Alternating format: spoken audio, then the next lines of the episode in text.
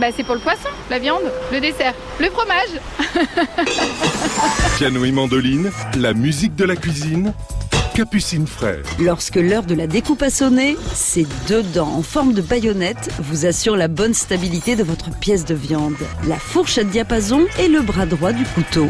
Qu'est-ce qu'une fourchette diapason? Je sais pas du tout. Fourchette triangulaire comme le diapason pour la musique. Elle sonne justement. Elle sonne pour nous dire euh, qu'il faut tourner euh, la viande, c'est ça? Bah, pour bien tenir le rôti et le couper ensuite avec un beau et bon couteau. Qui se met au diapason. Le diapason, cette grande fourchette aux dents longues, est l'ancêtre de notre fourchette de table. Au Moyen Âge, elle est cantonnée à la cuisine, car le clergé lui trouve un petit air diabolique. Résultat, les viandes sont découpées à l'avance et la cour de France mange avec les doigts. Petit à petit, elle passe à table. Mais dans un premier temps, uniquement pour piquer la viande dans le plat et déposer le morceau choisi dans son assiette. À la Renaissance, Catherine de Médicis introduit l'emploi de la fourchette. Mais elle a du mal à s'imposer. Un siècle plus tard, Louis XIV la boude encore et continue de manger avec les doigts.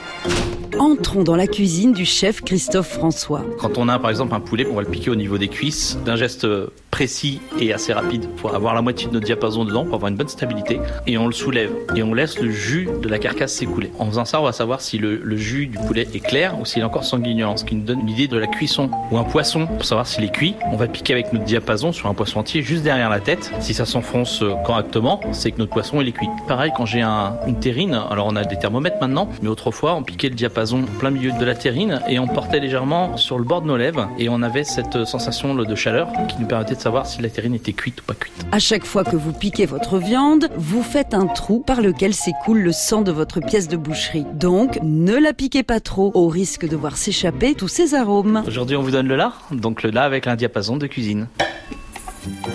Piano et mandoline, à réécouter et à podcaster sur FranceBleu.fr.